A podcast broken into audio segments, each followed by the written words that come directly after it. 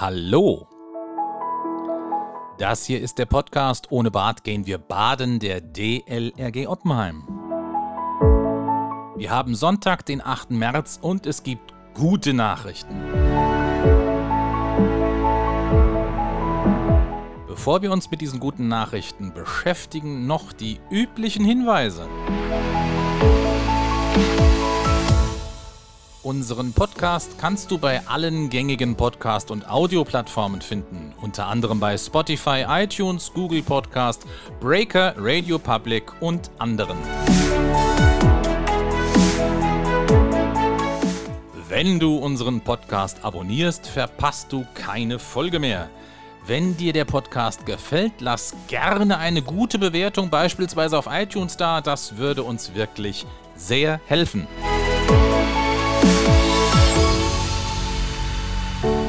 Und es würde uns natürlich auch sehr helfen, wenn du unseren Podcast auf Facebook, auf Twitter, auf WhatsApp und so weiter teilst.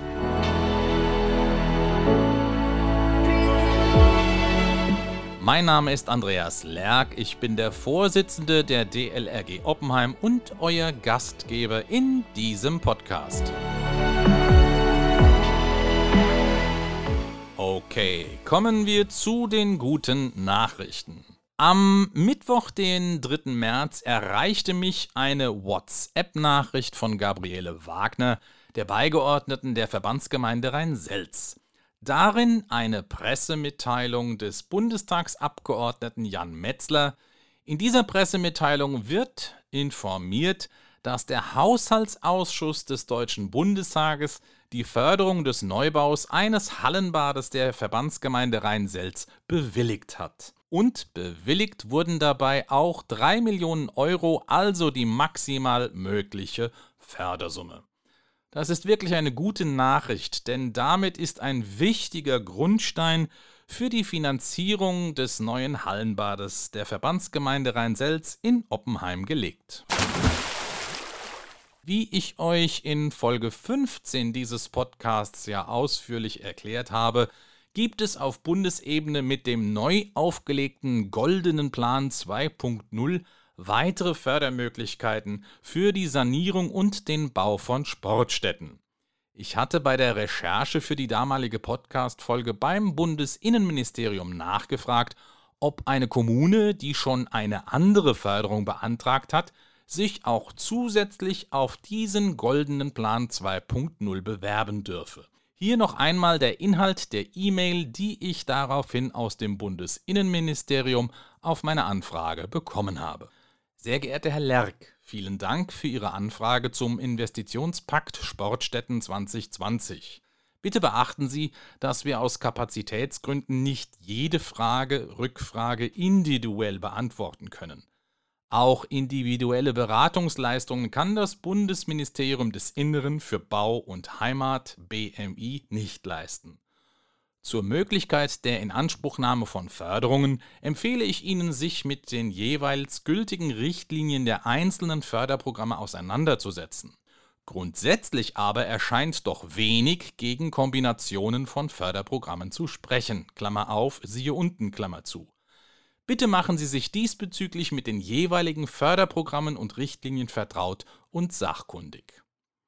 Die E-Mail enthält dann noch entsprechende Erläuterungen, aber die wichtige Botschaft ist, dass grundsätzlich wohl zunächst erst einmal nichts dagegen spricht, dass die Verbandsgemeinde entsprechende Förderprogramme kombiniert. Mit anderen Worten, die Verbandsgemeinde könnte klären, ob diese Kombination aus der aktuell bewilligten Förderung und dem neuen alten goldenen Plan möglich ist und sich dann auch hier um eine weitere Förderung bewerben. So viel also zu den aktuellen Nachrichten in Sachen Förderung des Hallenbadneubaus.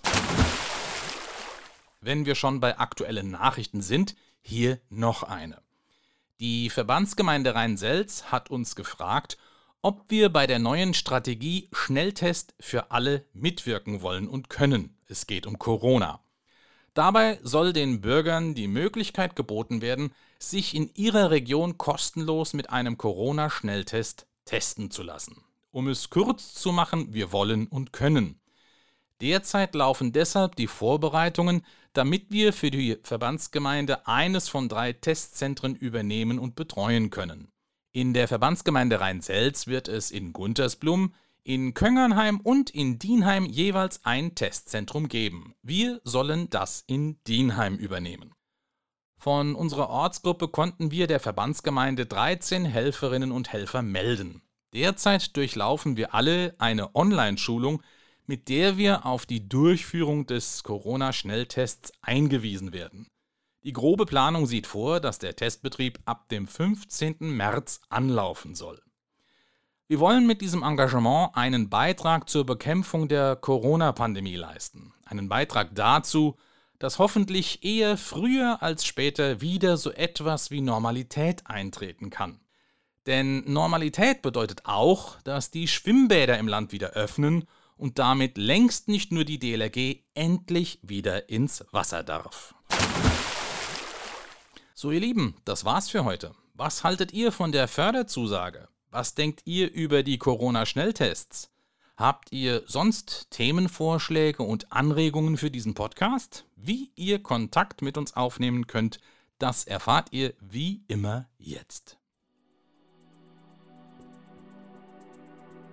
Wenn ihr mitreden wollt,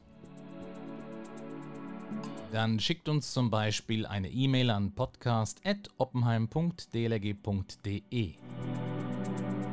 Ich wiederhole podcast.oppenheim.dlg.de. Gerne lesen wir eure Nachrichten im Podcast vor, wenn sie zum Thema passen. Noch besser ist es natürlich, ihr schickt uns eine Sprachnachricht, die wir dann in unseren Podcast einspielen können. Ihr könnt mit eurem Smartphone eine Audioaufnahme machen und diese als E-Mail schicken.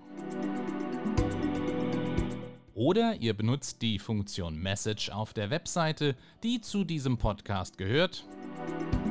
Mit diesem Tool könnt ihr nach einer Registrierung auf der Webseite eine Sprachnachricht aufzeichnen, die wir dann besonders einfach in den Podcast einbauen können. Also, hört nicht nur zu, redet mit. Bis zur nächsten Folge, eure DLRG Oppenheim.